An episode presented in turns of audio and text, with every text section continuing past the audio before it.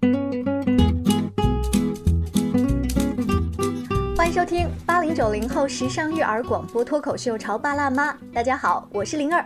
今天直播间为大家请来了一位达人，他在营养搭配方面非常有经验。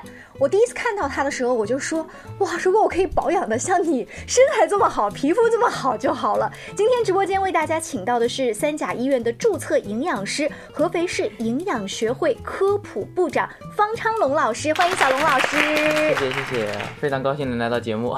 哎，小龙老师，你第一次就是跟大家见面的时候，不管是在一些大型的讲座现场啊，或者说一些新的朋友，当介绍你的职业是一位营养师的时候，是不是他们像我刚才介绍你的时候说，哇，我可以像你瘦就好了，你是不是很会减肥啊，很会吃啊之类的？对，尤其是对于那个年轻群体讲座的时候，大家会比较关注啊你的身材啊。嗯跟女性朋友这个交流的时候，他们会关注到你的皮肤，嗯，问我是不是经常敷面膜。嗯我说我真的不敷面膜，就你完全靠食疗也不是，就是你平时的运动也很关键，哦，就是你又注重饮食又运动还，有睡眠。还有睡眠三个方面。哇对，那所以今天呢，小龙老师在我们潮爸辣妈的直播间就要给各位，呃，我觉得现在的爸爸妈妈已经非常关注健康了。我们夹在中间这个地方，你看又要关注自己的健康，然后要关注宝宝的，然后我们的长辈啊，你也要帮他去看一看，对不对？对催他们去体检。是的，嗯，所以小龙在平时的一些讲座当中，您刚才也说，你面对不同的群体的时候，大多数会收到一些怎么样的回馈？就问题多集中在什么方面？嗯，好，这个分人群啊。嗯，首先比如说老年群体。那我们进社区的时候，面对的主要就是老年群体，因为在周一到周五，年轻人都会上班，嗯所以集中的都是爸爸妈妈。那么他们会说问我们最常见的问题，就是关于慢性非传染性疾病。嗯你比如说高血压、高血糖、高血脂、尿酸，嗯，就会逮着你问我该怎么吃才能把这些指标降下来，哦，甚至会问怎么吃才能不吃药。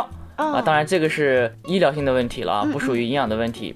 不管营养怎么干预，最终还是要以医院的指标为最终的这个准确性。医生告诉你能吃药还是不能吃药，还是要吃药还是不吃药。嗯，对，如果我们面对的是，比如说在医院的这个产科这样的一个妇科的教育啊，对对，嗯他的教育，那么这个时候他们会问到的，哎，我的体重该怎么控制？对，就是胖小孩别胖我。哎，对，胖小孩叫长胎不长肉，啊是啊还有我该怎么去补充我的营养，嗯对吧？比如说我的贫血，我该怎么解决？我的指标达不到，我该怎么解决？还有一些讲座就是亲子互动类的，哦那么爸爸妈妈带孩子来的时候，嗯让我猜猜哦，啊应该是小朋友怎么样长胖、长高啊、壮壮的啊之类的，对不对对？，就是关于他的大脑怎么聪明，嗯，我孩子怎么长高，嗯我孩子怎么不便秘啊，怎么吃不生病啊？但凡孩家长带着孩子来的，嗯都是围绕孩子的问题了，嗯嗯。他不会问自己的问题了。他不会问，而且就是在外人看来，这孩子长得已经挺高的了，是不是？妈妈永远都觉得自己孩子不够高，这样。对，是的，是的，真的是这样。刚才呃，小龙老师在介绍不同领域的时候，他提到了一个关键词，是我以前从来没有想到的，说什么是医疗的问题，什么是营养的问题，这个不属于营养的问题，这个属于医疗的问题，就你做了一个分类。对这对于我第一次听到，我我不太懂，哎，这是怎么讲呃，讲白了就是，很多人觉得营养师能干所有的事情，啊其实营养师他干的事情是有一定范围的，啊？对他跟医生是完全两码事。那什么样的事儿应该找您？什么样的事儿应该找医生呢？简单来讲，就你没生病之前，你要预防和保健，你可以找营养师，告诉让营养师给你怎么搭食谱，告诉你怎么运动、怎么吃，甚至心理上的问题可以跟他交流。但如果说你是心理上的都能找营养师啊？对，现在很多这个，比如说健康管理师，有些人哦考过，那健康管理师里面就包括了心理方面的问题。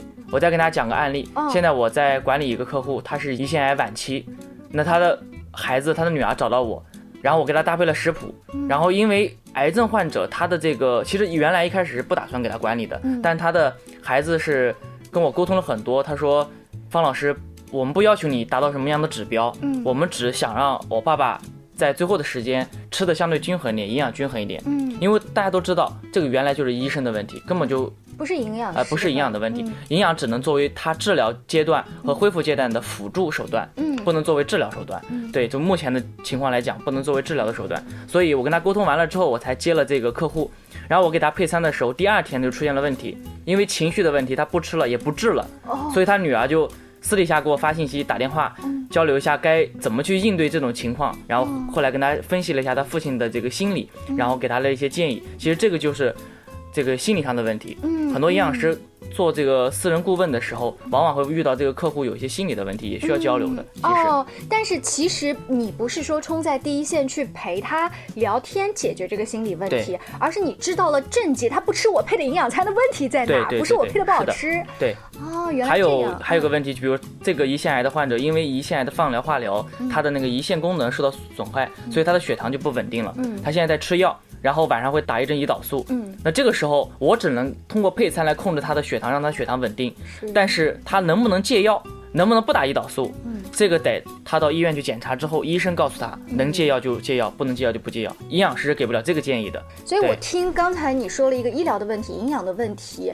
就是在你健康没有生病之前，其实多跟你们打交道对是非常好的，这样我就少跑几趟医院。对但是我一旦生病之后呢，如果你有较好的这个经济条件，对或者意识方面也非常，就是我觉得走在前面的话，对也要多跟营养师打交道。这样子的话呢，就是让你一边接受医生的治疗，一边恢复的更快。对，是的。哦，好，你刚才也提到了，就是说讲接触个案的客户啊，这个一嗯听啊就比较 VIP 了哈。我们在节目当中其实也可以啊问的比较直接一些，因为我自己刷这个呃网络，经常会蹦出一些小广告，说你居家也可以考营养师证，嗯你呃你在家里当全职妈妈也可以一边照顾宝宝一边怎么怎么样。就是我发现营养师证好像你们这个行业这几年还蛮流行的。对，是的。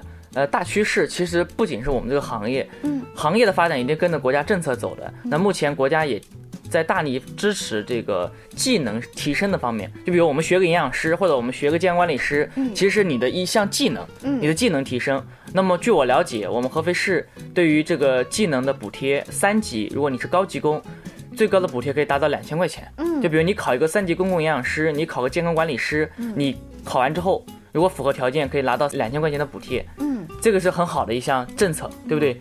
那么从宏观的健康政策来讲，我们希望每个家庭嗯都有有一个专业的营养师或者健康管理师，尤其是掌勺人，嗯能够了解营养健康。那么对于这一家人的健康来说，都是一个非常重要的保障。是你刚刚讲的那一点，我觉得对于潮爸辣妈的主流听众来说更重要。就我不一定要靠他去加两千块钱的工资，但是我更希望我作为全职主妇或者是家里的妈妈，哎，那个油我就可以听了小龙老师的课，我就少放了半勺，是不是？啊、对现在整个你们所接触到的学员当中，这个妈妈们的比例，我可以明确告诉大家，学营养师和健康管理师的大部分都是女性朋友。嗯，对我原来是营养学专业，我们班级的比例，从这个比例大家也感受一下啊。嗯我们班一共是十一个男生，三十五个女生，哇，就是跟一些嗯什么英语啊，或者是什么汉语言啊，汉语言，对就这种专业很像很像哈。是的，所以当时你们学了这个，你们再去做专业的营养师，再去做培训的时候，你会发现妈妈们天然学这个很容易，很很很好上手吗？对还是他们有一些既定的生活习惯，其实也束缚了他们。其实对于女性来说，学营养师比男性来讲，总体来讲在实践方面嗯肯定是非常有优势的。嗯当然，现在男性做饭的也比较多啊。嗯讲白了，营养最终就落实到厨房去。嗯，你讲再多，你不会做，最终不能哦把营养落到你的餐盘中去，那都是白搭。哎，真是。对呃，我在家里面经常有一个细节是这样，就是我们最后要烧一锅菜，然后我嗯发现我先生他会偷偷拿一个秘 秘制调料，我一开始没有看到他那个秘制调，我说为什么他烧这个红烧菜或者这个汤高汤底很好喝？嗯他拿了一个那种浓缩的那种高汤精华，啊但在我的粗浅的营养概念当中，我是觉得原本是什么味道就是什么味道。对然后呢，后来我才知道他用了那个秘密调料，这个是你绝对不会同意的哈。呃，对，因为现在很多市面上买的那种调味包，它其实里面的盐啊、糖啊、油啊相对比较高。嗯，除此以外还加一些食品添加剂。嗯当然，食品添加剂在合理的范围添加之内，嗯一定是健康安全的。哦但健康安全不代表有营养。嗯，待会儿后面我们应该会讲到一个问题，就孩子现在很多孩子喜欢乱动，坐不住，上课坐不住啊爱动叫多动症。嗯，其实跟这个食品添加剂是有有一定的关系，哦就尤其是色素。呃，那太好了！今天在节目当中呢，我们把小龙老师请来，先是第一次跟大家聊一聊。我觉得在家庭健康的这一个范畴里面，呃就光小朋友你刚刚说的注意力不集中，包括现在小孩儿他发育过早，对啊，对，或者说就发育迟缓，我老是希望他长高什么，这些我们都可以在节目当中开这个单独的专题，好好来说一说哈。好，我们再回到刚才您说妈妈们在家里面就是多多掌勺啊，这样，呃，他们在学的过程当中，回到家里其实他也没想说就拿一个证会怎么样，对就真的就是为了家里面人的健康。对，是的。呃，那这个整个学习大概要多长时间？呃，正常的学习学无止境啊，嗯嗯，你从开始报名到最终一辈子都得学习，嗯因为营养知识不断在更新。是，当然，短期的学习大概在两到三个月左右，嗯就可以了。嗯，这两到三个月之后，你会发现你的学员们有一些什么样很大的变化。比如在我家里，我我有个印象特别深的，就是我爸特别关注营养，然后他忽然开始指挥我妈妈说：“你这个盐不能加太多，你那个油不能加太多。”以至于端上来的菜，我妈妈就说：“这个不好吃吧，那个不好吃吧，都怪你爸。”就在我们家有一个很大的变化。我不知道你的学员两个月之后、三个月之后会会怎么样？我不讲两到三个月吧，嗯。听完一天营养课的人，啊、我对他们的观察，包括我自己嗯。最初学营养的时候也是这种感觉。就我吃饭的时候，不管在家做饭，嗯还是我出去在食堂就餐，嗯都会看，哎，这个菜想象一下什么营养，我今天该怎么搭配？至少你会想，我不会全部吃肉，嗯。我打肉的时候，我会想一想，我今天要搭配一点蔬菜，嗯。然后我的主食我应该多出一点粗杂粮，对吧？油应该少一点，盐应该少一点。嗯。其次还有逛超市买东西的时候，但凡跟食品相关的，嗯你都会看标签，你你累不累啊，小罗老师？其实一点都不累，这就是习惯的养成。真的。对，比如说你学到一定程度之后，嗯那你可能看到这个肉，你就知道它大概什么营养。嗯当然你老的不会一天到晚去想这个，你只会去搭配，你不会去精密的计算。哦有的人说你们营养师吃饭是不是得拿秤称啊？哦完全不用。就有一些减肥人士，他是会刻意算我今天吃了多少卡路里什么之类的。嗯。对，单纯的计算卡路里其实有一定意义，嗯。但是这样的话不利于长期来坚持。嗯，那其实最长期的坚持就是控制你的碳水，啊，所以你要想快速减肥，你就把你的碳水控制住。嗯但这个碳水呢，你要了解一下哪些食物碳水含量比较高，嗯嗯然后你大概要吃多少，这个是要计算的，前期要计算一下，根据你的身高体重计算一下就哎，我。觉得特别有趣啊，就是上一天课，立马回来就有有变化。那我们稍微休息一下广告之后呢，请小龙老师跟我们接着聊一聊，作为潮爸辣妈当中的主心骨，你在家里面掌勺，你可以学到的营养知识还有哪一些呢？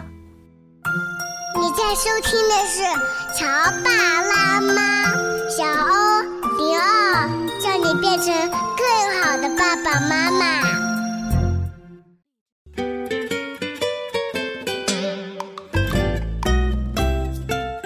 广告之后，欢迎您再一次回来。今天直播间里为大家请来的小龙老师，他是合肥市营养学会科普部长，三甲医院的注册营养师。今天把他请到我们直播间来，其实是跟大家先科普一下，就是营养啊这个大的概念。虽然大部分人说那营养知道啊，就是荤素搭配嘛，少油少盐嘛，就是这些东西。还有哪一些是？我可能以为我知道哈，但其实我犯了一些低级的错误。好的，其实营养你得从头到尾儿要学，对吧？嗯嗯刚才主持人灵儿讲的只是其中一个一个小部分，那其实我们最初你得了解一下人体的结构，尤其是消化系统。哦，想象一下，我们所有的食物，我们吃食物最终目的是为了吸收它其中的营养。嗯，那在身体哪些部位能够吸收营养，能够来提供我们消化吸收这样一个功能的肠道？肠胃呃，对这个消化系统你都不知道不清楚，嗯那肯定不行。所以最基础的医学基础就是你的这个人体解剖学。嗯学营养是学人体解剖学的，尤其是消化系统嗯这个环节。然后其次呢，你需要了解各种食物的营养价值。嗯比如说，你给人家搭配餐的时候，首先你营养师心里面要知道，哎，我给你搭配这个香菇，为什么要给你搭配香菇？嗯为什么在这个食谱中我给你搭配了鸭血和猪肝？嗯那为什么你自己吃这一周就没吃到鸭血和猪肝？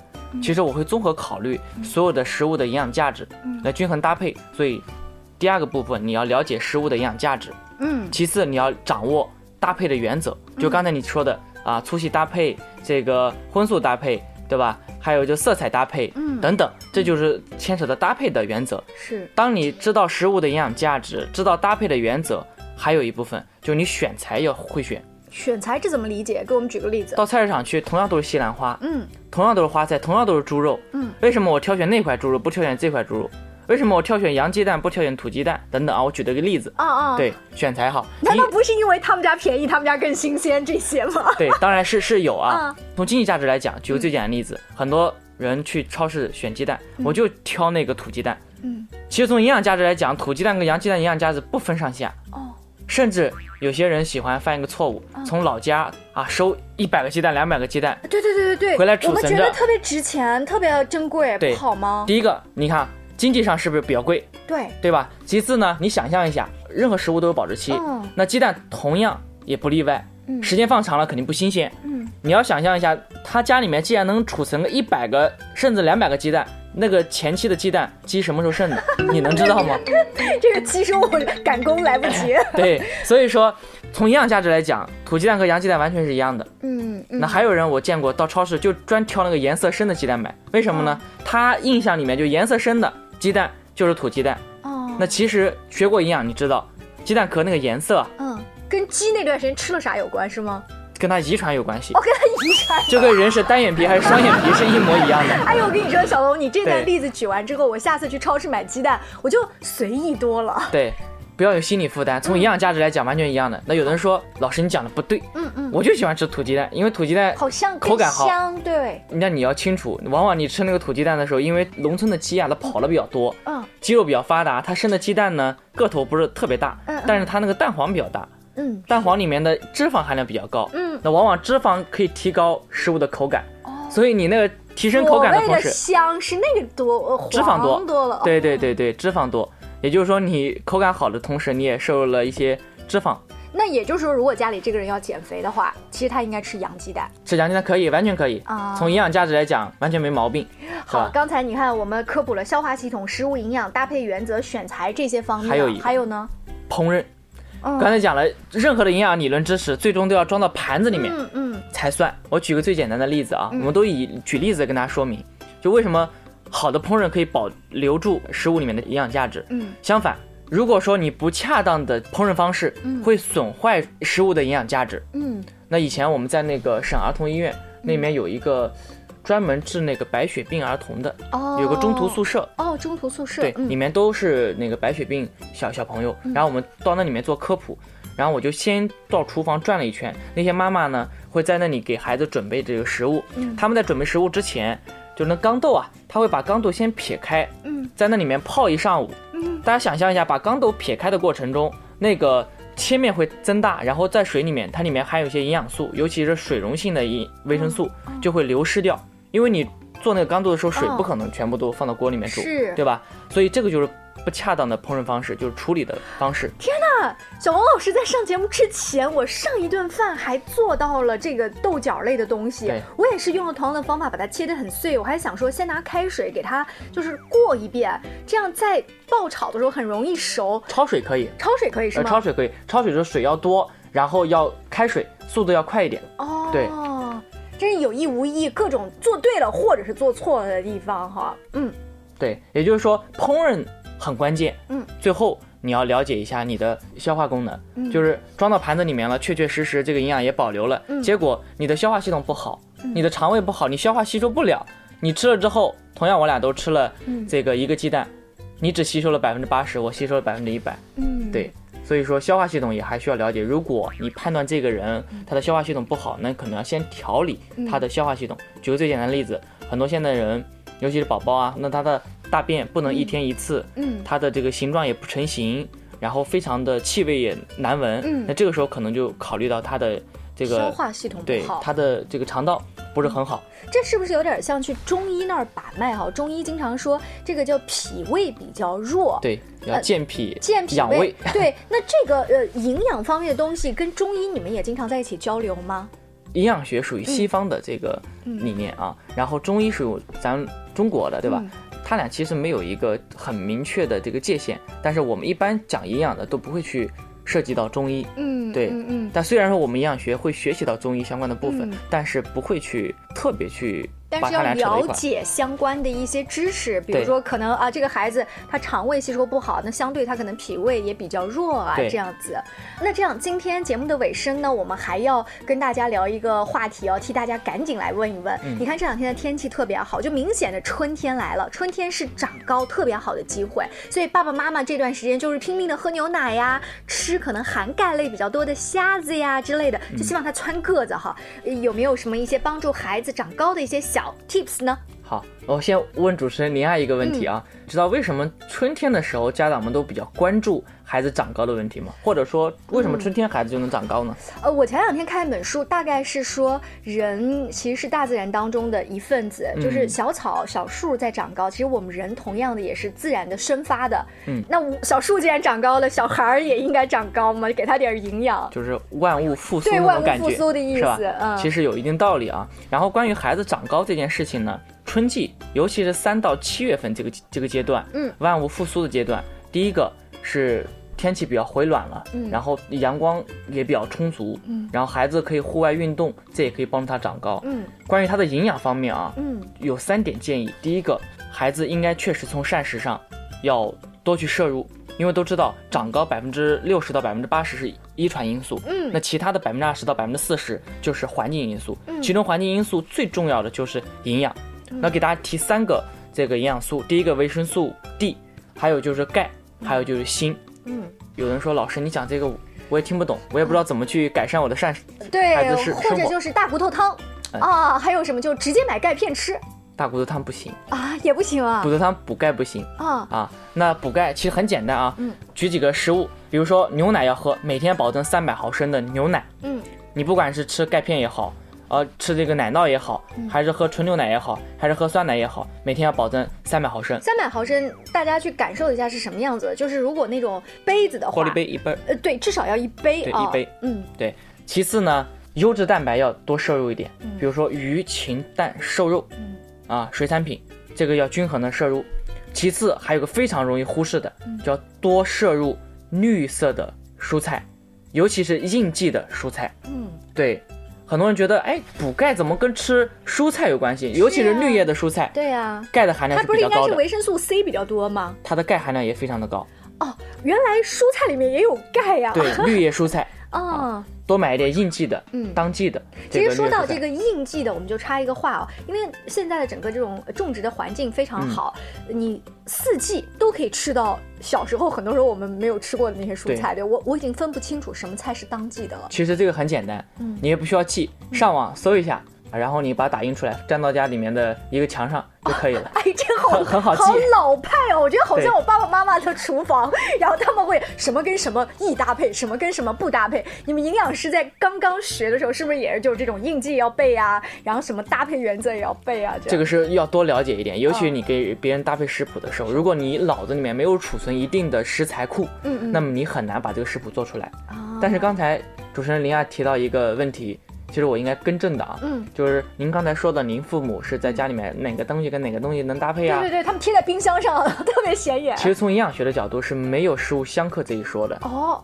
比如说菠菜跟豆腐啊，这个海参品跟柿子啊等等，嗯从营养学的角度没有这个食物相克这一说，嗯，那这个流传从哪儿来的呢？都是一些伪科学 造成的。就是群里爸爸妈妈互相转发的那种类型哈对啊。好，那这个我们再回来，刚才呃说到了环境，牛奶啊、优质蛋白啊、绿色蔬菜，还有呢，好，这个是饮食方面啊。嗯其次呢，就是户外的运动，嗯非常的关键，因为你要知道春季阳光很明媚，多带孩子做户外运动，尤其是晒太阳的时候，能够补充维生素 D，它可以帮助钙吸收嗯啊。所以说要多做户外运动，在户外做运动的时候，孩子衣服能脱一点就脱一点，嗯，就是让皮肤暴露在外面才哎，能晒到太阳哈。但你不要大中午的时候去晒啊。啊，呃，那这个我们也多问一句，就呃，小婴儿宝宝会刻意补充鱼肝油，对吗？对那鱼肝油是这里面的，也不是跟晒太阳有关吗？